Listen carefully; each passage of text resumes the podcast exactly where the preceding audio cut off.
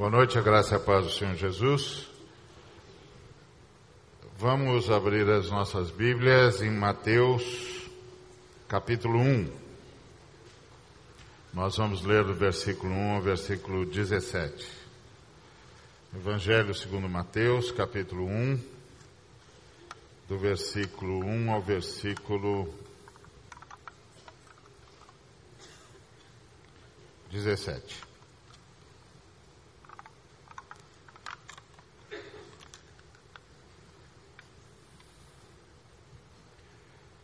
Livro da genealogia de Jesus Cristo, filho de Davi, filho de Abraão.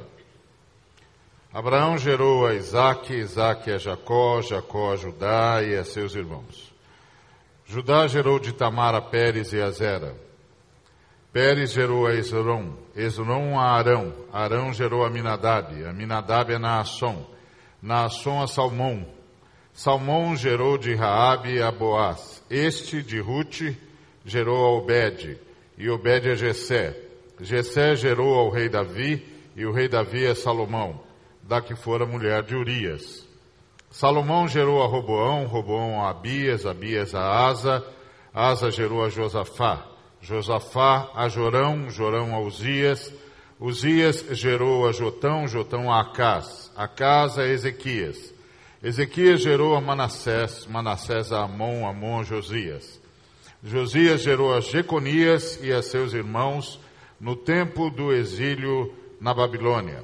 Depois do exílio na Babilônia, Jeconias gerou a Salatiel e Salatiel a Zorobabel.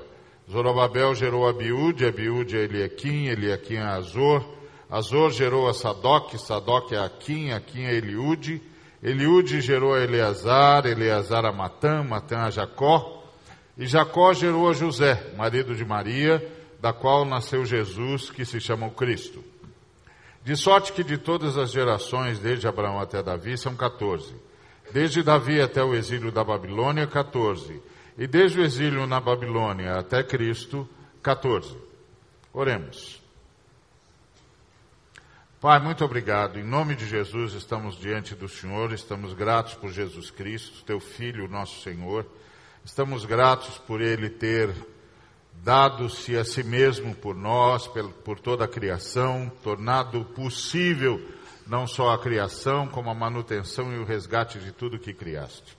Obrigado, Senhor, por ter nos trazido aqui por causa do sangue de Jesus, por causa do seu sacrifício e da sua ressurreição. Obrigado por tudo que já tens ministrado. Imploramos em nome de Jesus que o Senhor nos ministre a tua palavra de uma forma que só o Senhor é capaz de fazê-lo. Senhor, não temos méritos para apresentar-te, para que possamos rogar-te a palavra. Apresentamos Cristo Jesus como propiciação pelos nossos pecados e imploramos que, em nome dele, o Senhor, mais uma vez, através do Espírito Santo, nos manifeste a tua palavra para a tua honra e para a tua glória, em nome de Jesus. Amém. Muito bom. A genealogia de Jesus é, está dividida em três blocos de 14 gerações. E esta divisão de três blocos de 14 gerações fala de uma história. A história do crescimento e do esvaziamento de Israel. Aqui a gente tem tanto a história da formação, da pujança, como da queda de Israel. De Abraão até Davi, nós temos a formação e o crescimento de Israel como nação. Assim como a, a, profecia, o cumprimento da profecia de Jacó, de que o governo seria da tribo de Judá. Esse primeiro período foi o período de glória, período em que o Senhor é, levantou o povo, conduziu o povo de forma extraordinária, desde Abraão, passando por Isaac, por Jacó, e depois Moisés, e depois todo o trabalho extraordinário de libertação de Deus, e a, a concessão da lei, e a lei que é referência para a história da humanidade até hoje, e depois a conquista do território, a construção da nação, foi a época dos grandes patriarcas, a época dos grandes poetas, a época dos Salmos, do livro de Jó, do Eclesiastes, do Provérbios, do Cantares, onde a poesia semítica ganhou a sua maior expressão e foi preservada eh, nas Escrituras Sagradas, o que torna a Bíblia o único livro sagrado que é considerado uma obra-prima da literatura universal. Então, esse é o primeiro período, período de Abraão e Davi. Período de glória, de construção, de pujança, de construção de uma cultura, de uma civilização. Agora, de Davi até o exílio na Babilônia, nós temos a redução de toda a nação de Israel a duas tribos: a tribo de Judá e a tribo de Benjamim. Essa é outra época, essa é a época dos profetas. É a época dos profetas admoestarem os reis, reis que desobedeceram, reis que empurraram Israel para a idolatria, reis que não souberam manter-se na sua posição, não se curvaram à lei, esqueceram qual era o propósito da existência de Israel, prevaricaram diante do Senhor, e os profetas vieram e admoestaram e avisaram do juízo, e o juízo se cumpriu, e a nação foi reduzida a duas tribos. Dez tribos desapareceram sob o poder dos assírios, e restaram apenas duas tribos. Toda aquela pujança de Israel reduzida a duas tribos, Judá e Benjamim, numa situação muito difícil, de luta, de perda, de exílio. E do exílio até Cristo temos a tentativa de soerguimento da nação, até o domínio absoluto de Roma, que culminaria com o fim de Israel passando pela redução da dinastia de Davi ao carpinteiro José. É um período de esvaziamento, um período de absoluto esvaziamento. A glória de Israel parece que vai desvanecendo, que vai se perdendo.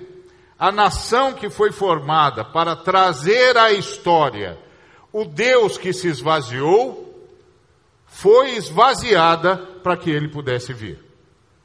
Uma nação que nos ensina aqui uma grande lição que todos nós devemos guardar, que é: não há lugar para a glória de Deus enquanto nós não formos esvaziados da nossa. Israel não entendeu que a glória dele seria justamente dar vazão à glória de Deus. E por causa disso foi sendo esvaziado, esvaziado, esvaziado, para que pudesse vir Jesus de Nazaré, o Filho unigênito de Deus, em quem vimos a glória, a glória do unigênito do Pai. Nós temos de aprender isso também, que todo o processo do Espírito Santo do trabalho do Espírito Santo na vida daqueles que se entregam ao Senhor, na vida daqueles que se entregam a Jesus, é um processo de esvaziamento. Um processo em que vamos sendo esvaziados da nossa glória para dar lugar a Jesus Cristo, a glória de Deus. Então é preciso que nós entendamos o projeto de Deus na nossa vida e que a gente compreenda que o nosso grande privilégio é sermos os portadores da glória de Deus que é Cristo Jesus. Os que manifestam a glória de Deus que é Cristo Jesus. Os que podem ser referências do que significa andar com Cristo, do que significa andar em Cristo, do que significa viver o Cristo. Então, esse é o nosso chamado. Por isso, o Espírito Santo tem de trabalhar em nós como trabalhou com Israel. Agora, o problema é que Israel, de fato, não entendeu a grandiosidade da sua missão. Israel foi formado por Deus com uma missão muito clara.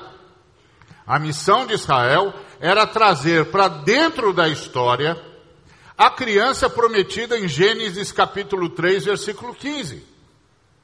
Lá em Gênesis capítulo 3, versículo 15, o Senhor prometeu-nos uma criança que esmagaria a cabeça da serpente e nos libertaria. Ora, essa criança precisava entrar na história humana, precisava nascer entre os seres humanos.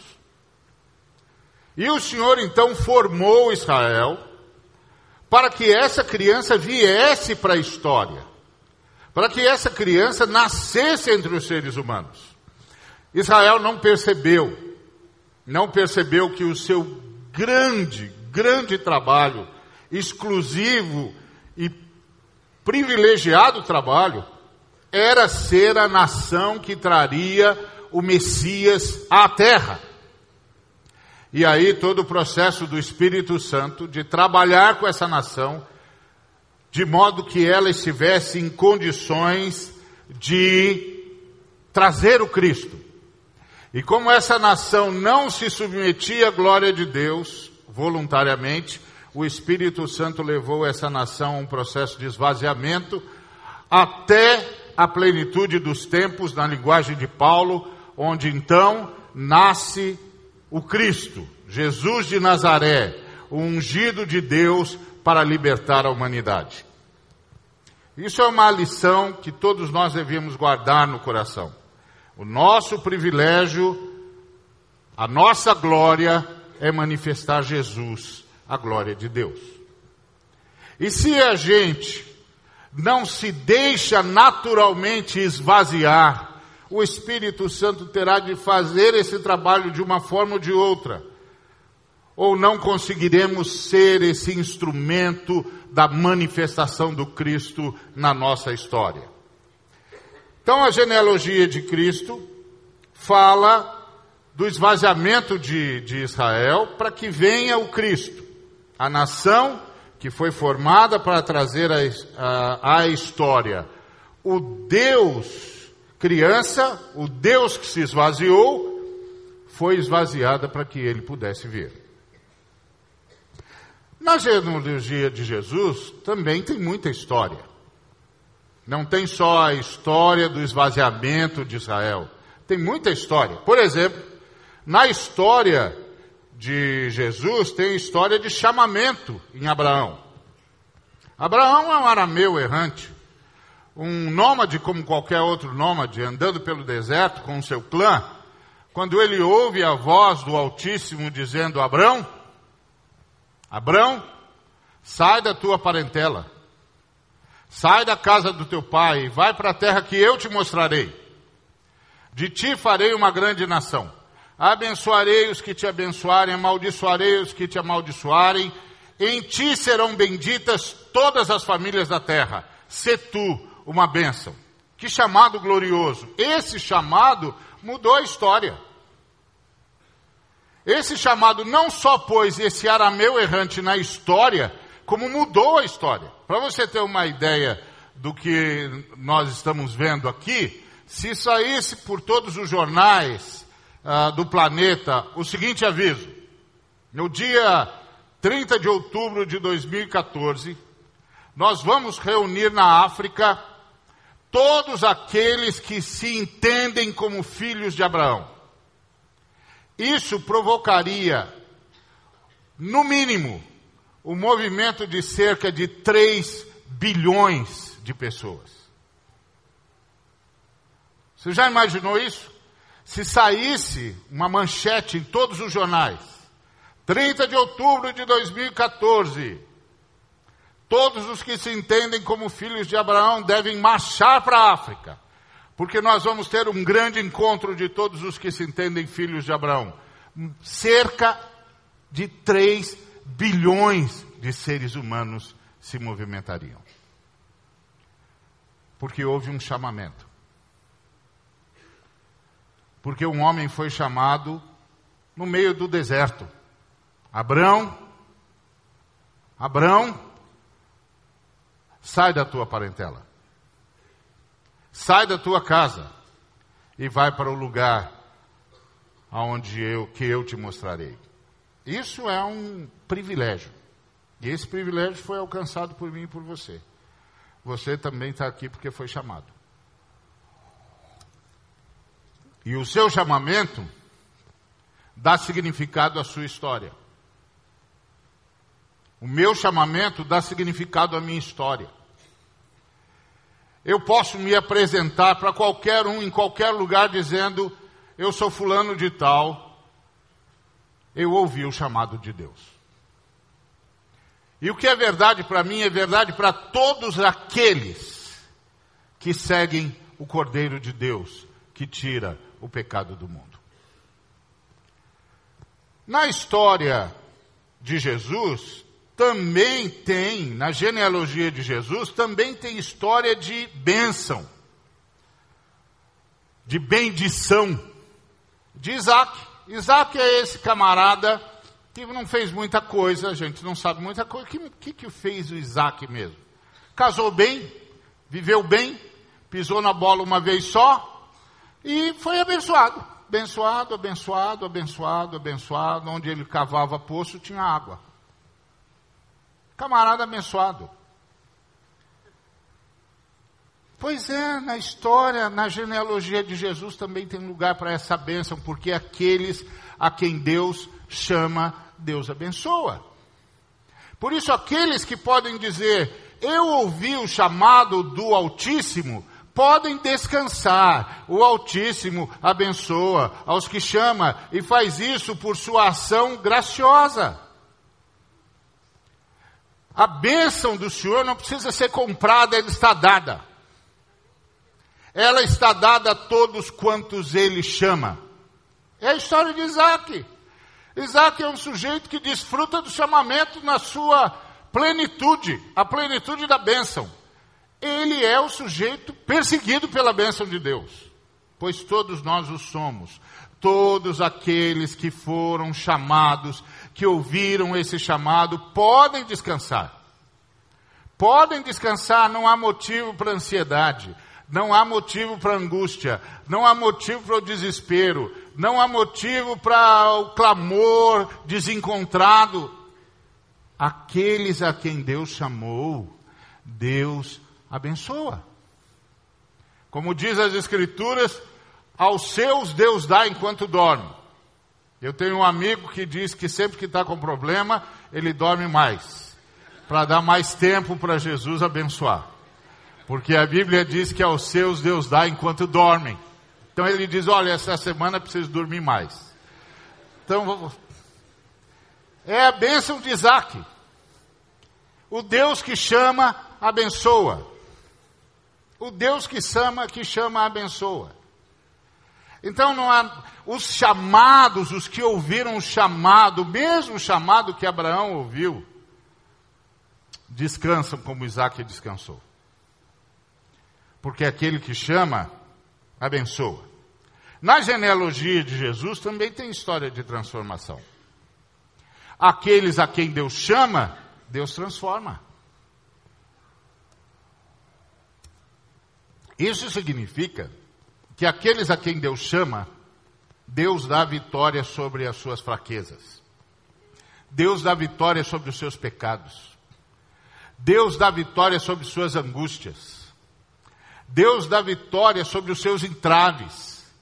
Porque o Deus que chamou é o Deus de Abraão, mas é também o Deus de Isaac, e é também o Deus de Jacó. O Deus que chama o Deus que abençoa, o Deus que transforma. Aqueles que ouviram a voz de Deus serão transformados de glória em glória à imagem de Cristo. Porque é isso que diz as Escrituras, que todos nós, com o rosto desventado, contemplando como se estivéssemos olhando para o espelho, a Jesus Cristo, a glória do Senhor, somos transformados de glória em glória, como pelo Senhor o Espírito. Então, o Deus que chama é o Deus que abençoa. O Deus que abençoa é o Deus que transforma. Às vezes você pode olhar para si mesmo e dizer: Eu acho que tem coisas que eu não consigo vencer, eu não sei porque eu não consigo vencer. Calma. Você vai vencer. Você ouviu a voz de Deus? Ouvi. Então você já tem a bênção de Deus e a transformação de Deus. Já está na sua conta, meu amigo. Já está na sua conta, minha irmã. Continue acreditando. Não tenha medo. Continue confiando. Aqueles que Deus chama, Deus abençoa e Deus transforma. Por isso, continue acreditando e continue intercedendo. Continue intercedendo, continue colocando seus filhos diante do Senhor, continue colocando seus queridos, os seus amigos diante do Senhor, porque o Deus que chama, abençoa e transforma. Então, na genealogia de Jesus, tem história de chamamento, tem história de bênção, tem história de transformação. Na genealogia de Jesus, tem história de reivindicação de direitos. Tamar. Tamar é uma mulher que foi aviltada nos seus direitos pelo seu sogro. O seu sogro não cumpriu o que era determinado para ser cumprido. O seu cunhado não cumpriu. Ela ficou jogada aí no, no, no canto da vida. Mas Deus a iluminou e lhe deu uma estratégia de reivindicação de direitos. Imagina Deus dando estratégia para alguém de reivindicação de direitos. E ela usou a estratégia e os direitos dela foram, sem dúvida nenhuma, considerados, porque Deus fez o próprio Judá reconhecer que ela era mais justa do que ele. E concedeu-lhe o direito. E reconheceu-lhe o direito. Então, na história, na genealogia de Jesus, tem lugar para quem precisa reivindicar os seus direitos. Sim, Senhor, porque o Deus que chama, o Deus que abençoa, o Deus que transforma, é o Deus que sustenta o aviltado, que garante o direito do desamparado. Então há lugar, há lugar na, na genealogia de Jesus, há lugar na genealogia de Jesus para inclusão. Raabe e Ruth. Raabe pertencia a um povo que estava sob juízo de Deus. Os cananeus de Jericó. E por que, que eles estavam sob juízo de Deus? Porque eles sacrificavam crianças. No alicerce de cada casa, na cidade de Jericó, tinha pelo menos um cadáver infantil. Eles sacrificavam crianças aos deuses pagãos para serem protegidos por esses falsos deuses e se transformaram em infanticidas. Então Deus disse que deles não se permitiria que sobrevivesse nada. Porque Deus tem muito, muito cuidado com crianças e muito zelo por crianças. O Jonas é um caso típico. Ele disse para Deus assim: oh, senhor, por que, que o senhor está está permitido que Nínive se arrependa. Deus disse: Eu estou permitindo que Nínive se arrependa porque lá tem 600 mil crianças. 600 mil crianças. Você está indignado porque eu fiz nascer uma árvore num dia, fiz com que ela morresse no outro, você está indignado e você não quer que eu me importe com 600 mil crianças. Porque a Bíblia diz que os anjos das crianças veem constantemente a face do Pai. Foi Jesus quem disse. Cuidado, criança é uma coisa muito séria. É tão séria, mas tão séria, tão séria, que a Bíblia chama as crianças de o exército de Deus. Porque a Bíblia diz que de pequeninos o Senhor suscita verdadeiro louvor e faz deles um exército. O que quer dizer, meu irmão, minha irmã, que tem muita bênção que eu e você recebemos e muita nação que foi curada e salva porque Deus ouviu o grito das crianças. Então por isso Deus estava pelas tampas com Jericó. E disse: Não vou deixar nada vivo. Nada. Mas aí os espias de Josué estão lá. E eles percebem que estão sendo observados. Vão ser pegos. Então eles vão atrás de um lugar que de tão suspeito é insuspeito. Que é um lugar de prostituição. Ou seja, o lugar é tão suspeito, tão suspeito, que tira toda a suspeição de quem entra lá, porque não tem como disfarçar. Ah, já sei por que, que eles estão aqui. Pronto, essa era a ideia deles. Aí chegam para Rabi e diz: Você tem de nos. Você tem de nos esconder, nos esconda, nos ajude. Aí Raabe diz assim: Nós estamos tremendo de medo. Porque não sei se você sabe, naquela época, toda batalha, toda vitória, todo movimento era um movimento entre deuses na cabeça das pessoas. Então imagina qual era o ambiente naquela época. O ambiente naquela época era o seguinte: o Deus dos hebreus venceu os poderosos deuses do Egito. O Egito era a maior nação do mundo. Então os deuses do Egito eram venerados, porque sustentavam a maior nação do mundo. Aí um bando de escravos chega para o faraó e diz: O Deus dos hebreus mandou que você nos deixasse sair. E ele diz: Quem é esse Senhor que eu não conheço. E o Deus dos Hebreus diz a Moisés: Ele vai me conhecer. E cada uma das dez pragas do Egito derrotava um dos poderosos deuses do Egito. Então você imagina o que é que se comentava por todo o crescente fértil. O Deus dos Hebreus derrotou os deuses do Egito. Não há nenhum Deus e nenhuma nação que possa fazer frente a ele. Então Rabi disse: Nós estamos desesperados. Nós sabemos o que o seu Deus fez no Egito. O Discovery tem um, um comentário, um, um filme, é, um documentário sobre Telamarna, que era, segundo o Discovery, o verdadeiro, a capital no tempo de Moisés. E que eles descobriram um bocado de coisas lá, mas que, ah, por motivos políticos, ele não, não estão, as informações não estão, os locais, os sítios arqueológicos não estão liberados. Mas aí os caras da Discovery descobriram uma pedra, segundo eles, que falava das dez pragas.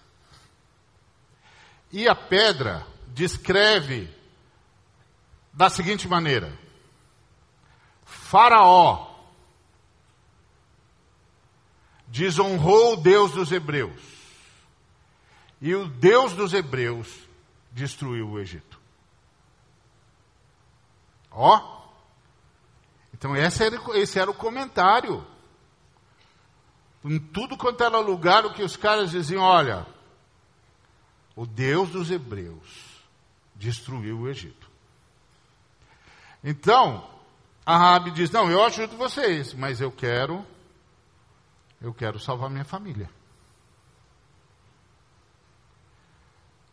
E os meninos do Josué não mandaram nenhum e-mail, nem SMS para ele, não fizeram sinal de fumaça, nada. Disseram: faz o seguinte, bota a sua família na sua casa e põe um fio escarlate na janela.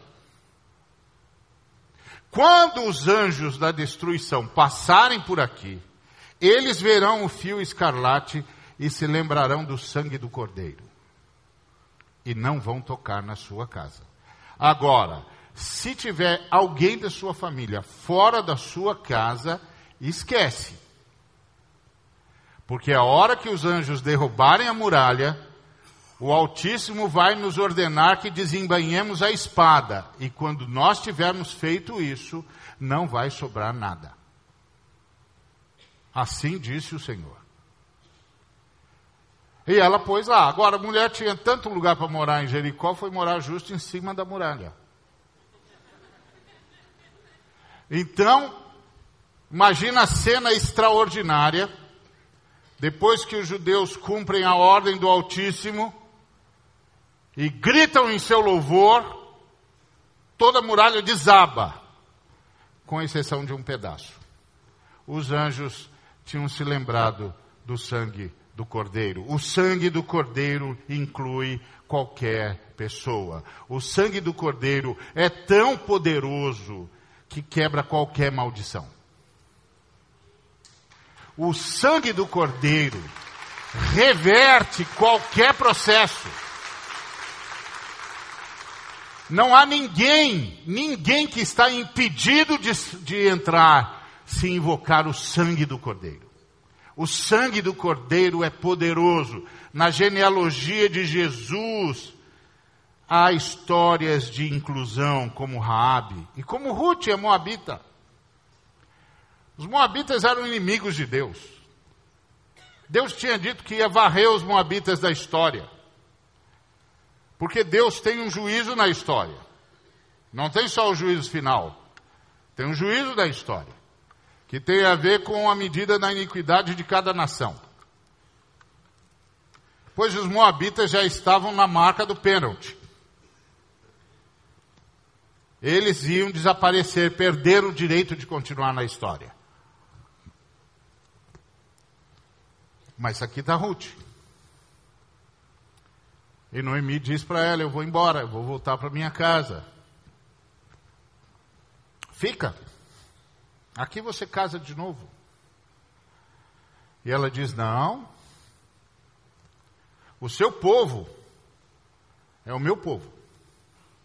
E o seu Deus é o meu Deus. E aí, quando ela reconheceu Deus, Deus estendeu a ela a sua salvação. E ela foi resgatada, foi incluída numa nação que deveria ter destruído a nação dela. Por causa da história de Jesus, na história, na genealogia de Jesus. Há histórias de inclusão extraordinárias, não importa de onde a pessoa venha, se ela invocar o nome do Senhor, ela será salva, porque perto está o Senhor de todos que o invocam. Na história, na genealogia de Jesus, a história de avivamento, como Josias. Um avivamento como nunca houve em Israel. Portanto, não importa quais sejam os sinais da história, principalmente em relação à igreja e ao povo de Deus. Na genealogia de Jesus, a história de avivamento, então, graças a Jesus, é possível haver avivamento, por isso a gente nunca desiste de ensinar, de falar e de pregar, porque o Espírito Santo, a qualquer hora, em qualquer momento, pode romper um avivamento como nós nunca vimos na história, por causa da genealogia de Jesus, o Deus que se esvaziou para libertar seres humanos em todos os cantos, em todos os lugares, de todas as nações, de todas as famílias, porque o Deus abriu mão da sua glória para que a humanidade não tivesse uma vida em glória. Então, na genealogia de Jesus há lugar para avivamento, na genealogia de Jesus há lugar para restauração. Veja Batseba, execrada pelo povo, aviltada pelo rei, exposta, tratada como a culpada da história, porque é sempre assim: os mais fracos, os submetidos à força, os aviltados, acabam sendo também os culpados. E parece que Deus não viu. Viu? Viu? E ela foi restaurada. E o nome de Urias foi escrito no Novo Testamento. Um camarada condenado por ser justo. E que todo mundo pensa, que pena. Ninguém vai saber da sua história. Sabe? Na genealogia de Jesus, o nome dele está gravado para que todos se lembrem que o Deus dos Hebreus, o Deus e Pai de nosso Senhor Jesus Cristo é o Deus da justiça. Ele sabe o que está acontecendo e ele resgata os abandonados. Ele vai buscar os aviltados e ele não permite que os injustiçados sejam esquecidos. Está na genealogia de Jesus. Na genealogia de Jesus há lugar para arrependimento.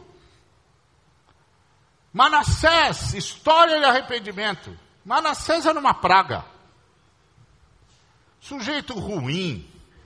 Sujeito, mas é de uma maldade sem paralelo, a ponto de entregar o seu próprio filho em sacrifício para deuses pagãos. Mas aí aconteceu com ele um, uma possibilidade que Deus confere à humanidade que nós nunca, nunca, jamais conseguimos aquilatar a profundidade disso. E sabe qual é a possibilidade? A possibilidade do arrependimento. Ele se arrependeu. Às vezes as pessoas perguntam para a gente, pastor, Deus não está vendo, está vendo, e o que ele vai fazer com, com esse camarada que está fazendo isso? E a gente tem de dizer: sabe o que ele vai fazer? Ele vai oferecer a ele a oportunidade de se arrepender. Porque Deus, para acabar com o mal, tem de acabar com os maldosos. Porque o mal não é uma entidade, não tem uma entidade chamada o mal. O que existe são seres caídos, rompidos com Deus, que Deus mantém existindo. Então, esses seres manifestam tudo que é contrário a Deus. E tudo que é contrário a Deus, nós chamamos de mal, como chamamos de escuridão tudo que é contrário à luz. Então, se Deus quiser acabar com o mal, ele tem de acabar com os maldosos. E no caso dos seres humanos, Deus decidiu acabar com, com, os maldosos, dando aos maldosos a possibilidade de se arrependerem porque Jesus Cristo consegue a proeza de matar o pecador e preservar o ser humano.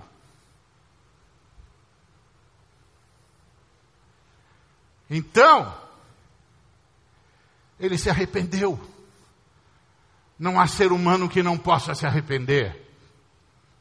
Não há ser humano a quem não está exposta a possibilidade do arrependimento. Não importa qual seja a questão, o problema, o pecado. Porque a Bíblia diz que Deus estava em Cristo reconciliando consigo o mundo, não imputando aos homens as suas transgressões, e nos confiou a palavra da reconciliação. Na genealogia de Jesus, há lugar para arrependimento. tem lugar para histórias de arrependimento.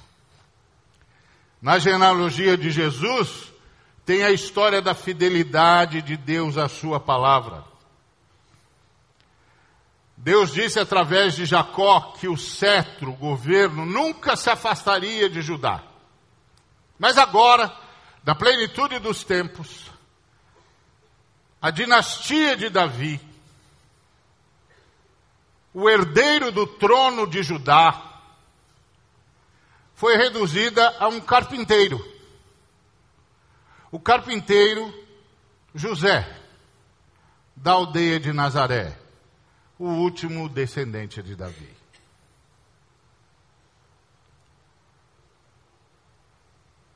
Pois a esse homem, Deus confiou o seu filho. E ao confiar-lhe o seu filho, restaurou o governo de Judá. Porque o seu filho, o filho de Deus, foi adotado por José. E quando ele foi adotado por José, ele mudou de tribo. Ele faz, passou a fazer parte da tribo de Judá. Mas ele não passou a fazer parte apenas da tribo de Judá. Ele passou a fazer parte da raiz de Jessé. Ele não passou só a fazer parte da raiz de Jessé, ele se tornou o renovo de Jessé, aquele que carrega o governo do universo nos ombros, como Deus prometeu a Jacó. José é um homem extraordinário. Eu tenho um estudo sobre isso chamado José, o Pai Excelente. Mas fica tranquilo, eu não vou entrar nele agora, porque tem hora para terminar tudo, até sermão, né? Então fica tranquilo. Mas José foi um homem extraordinário. Um homem maior que todos os servos de Deus. Maior que Davi. Porque Davi foi um homem segundo o coração de Deus, porque se arrependia. E José foi o homem em quem Deus confia.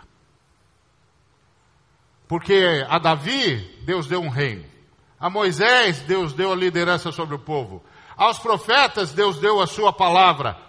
A José, Deus deu o seu filho. Cuida dele para mim. Eu fico imaginando o privilégio de José, o homem a quem Jesus chamou de pai. E tem uma cena nas Escrituras interessante quando Deus diz, através do anjo: Volta para Belém. E José, antes de voltar para Belém, começa a perguntar: quem é que está reinando no lugar de Herodes? E as pessoas dizem: Arquelau.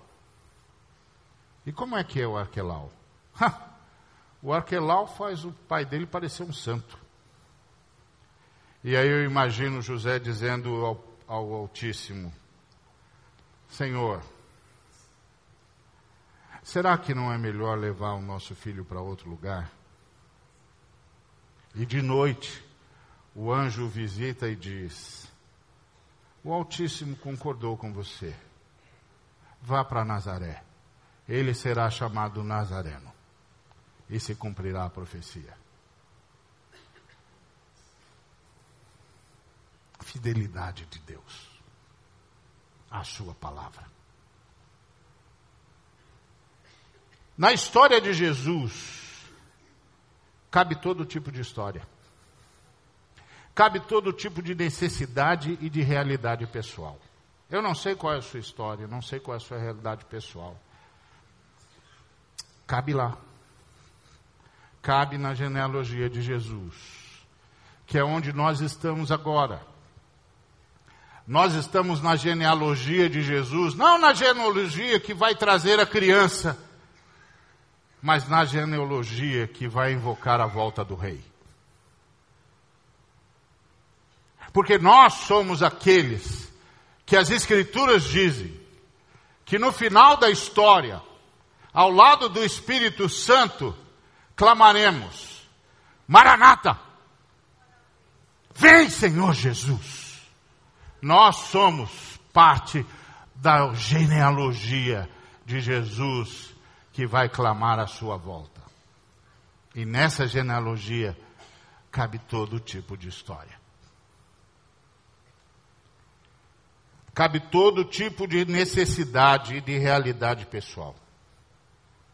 Na história de Jesus cabe gente de todas as nações Cabe gente dos mais variados tipos de angústia e cabe gente de todo tipo de pecado pessoal. Porque na genealogia de Jesus há inclusão. Na genealogia de Jesus há possibilidade de arrependimento. Na genealogia de Jesus há perdão para todos os homens. Para todos os que pedirem perdão. Na história de Jesus, todas as histórias são acertadas e encontram um propósito. Talvez você olhe para a sua história, para a história da sua família, dos seus ancestrais, e talvez nas, no meio da sua história tenham histórias de que você tem vergonha. Talvez você tenha vergonha da história do seu pai. Mas eu quero dizer para você que porque você foi chamado, porque você veio, toda a história da sua família está redimida. Eu não estou dizendo que eles estão salvos, que salvação é pessoal. Estou dizendo que a história da sua família está redimida em você. Porque eles trouxeram você até aqui. E o Senhor chamou você.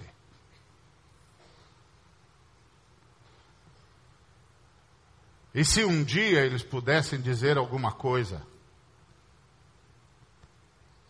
talvez eles pudessem, algum deles pudesse dizer: Eu vivi uma droga de vida. A minha vida não vale a pena ser contada. Eu fui um traste. Mas um dos meus foi chamado por Jesus. E naquele dia em que ele foi chamado por Jesus, a minha passagem pela história ganhou sentido. Eu passei por aquela história para que aquele homem, aquela mulher, meu descendente, fosse encontrado por Jesus. Você tem ideia de até onde isso vai pelos séculos afora? Você tem ideia do que isso significa para o parente que você não tinha conseguido perdoar? Para a história que você não tinha conseguido resolver? Você percebe como isso libera você para perdoar todo mundo?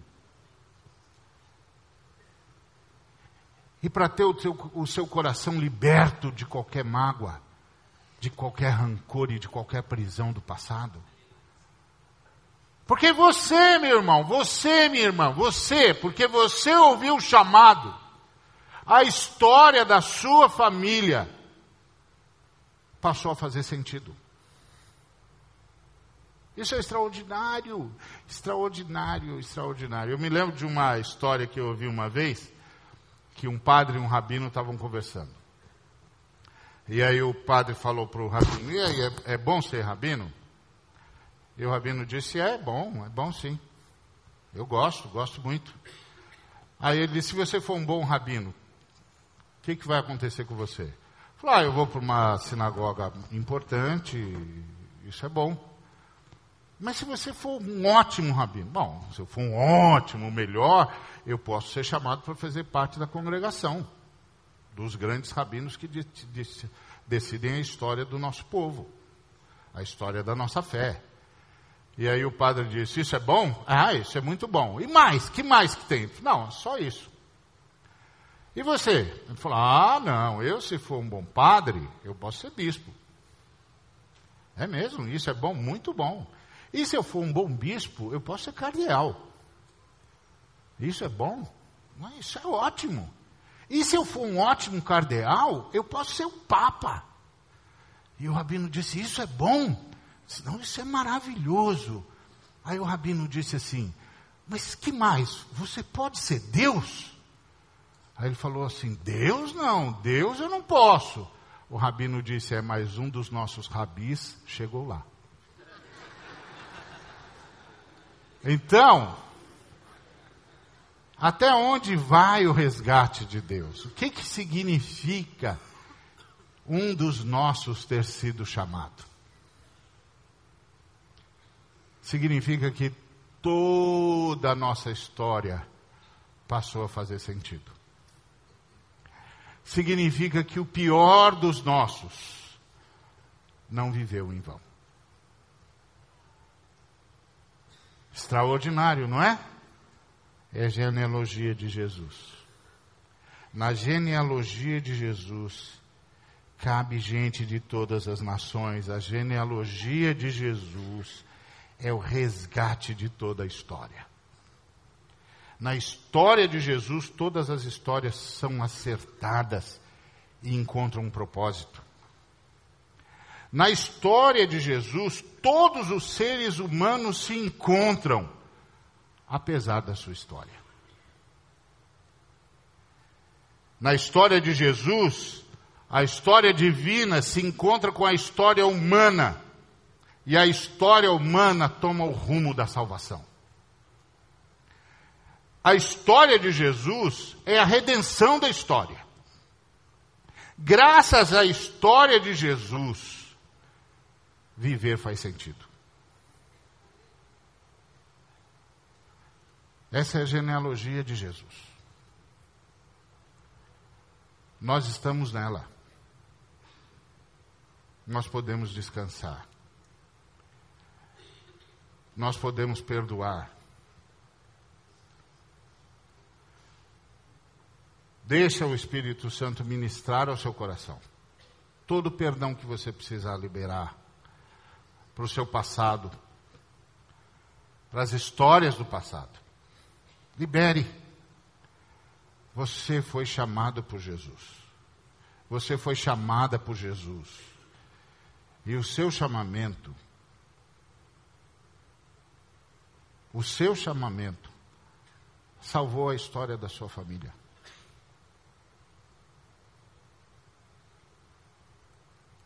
Porque o Deus eterno veio interferindo na história.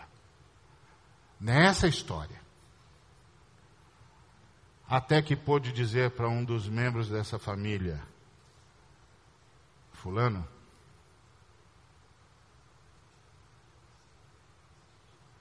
e essa pessoa disse: Sim, senhor. Vem.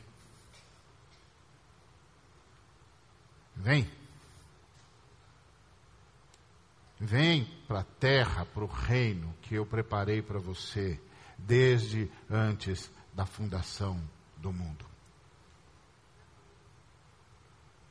Que coisa extraordinária! Que coisa extraordinária! Naquele dia, toda a história da sua família estava justificada.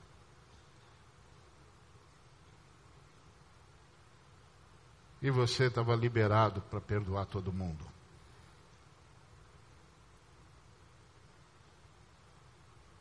Não deixa o passado aprisionar você. Libere todo o perdão que você precisar liberar e peça todo o perdão que você precisar pedir. Porque agora você faz parte da genealogia de Jesus.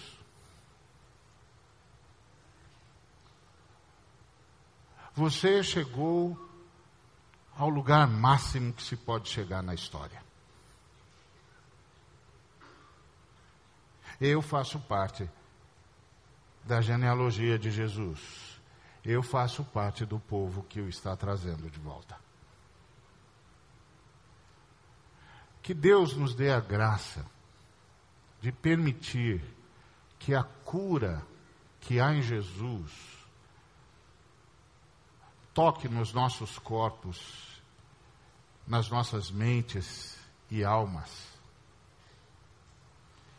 E entendamos que agora a gente está indo em direção à salvação. As coisas velhas já passaram. E tudo se fez novo. Eu não sou mais o filho de uma tragédia. Graças à genealogia de Jesus, eu sou um dos filhos de Deus.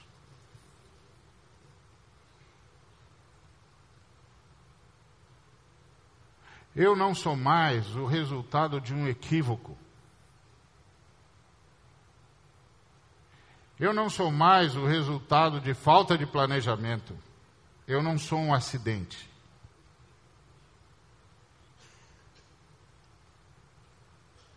Deus estava interferindo na história. E por isso, eu sou um dos filhos de Deus, uma das filhas de Deus. Meu nome estava escrito há muito tempo. há muito tempo. Há tempos perdidos na memória. eu estava na genealogia de Jesus. Então, eu queria orar com você. Se você precisa que essa cura de Deus seja aplicada à sua vida, à sua alma, à sua mente, à sua história. E quantas enfermidades nós não temos como subproduto de uma história mal resolvida? Como subproduto de uma história na qual a gente não vê sentido. Pois agora você sabe qual é o sentido da história. E agora você sabe que a sua história deu sentido a toda a, sua, a história que antecedeu você. Deixa Jesus Cristo curar a sua história e curar você nessa história. E curar você dessa história. E quem sabe, com essa cura venham muitas curas de enfermidades físicas que são apenas dores da história. Se você entende que o Espírito Santo está te dando essa oportunidade de intercessão, fique em pé e eu gostaria de orar com você.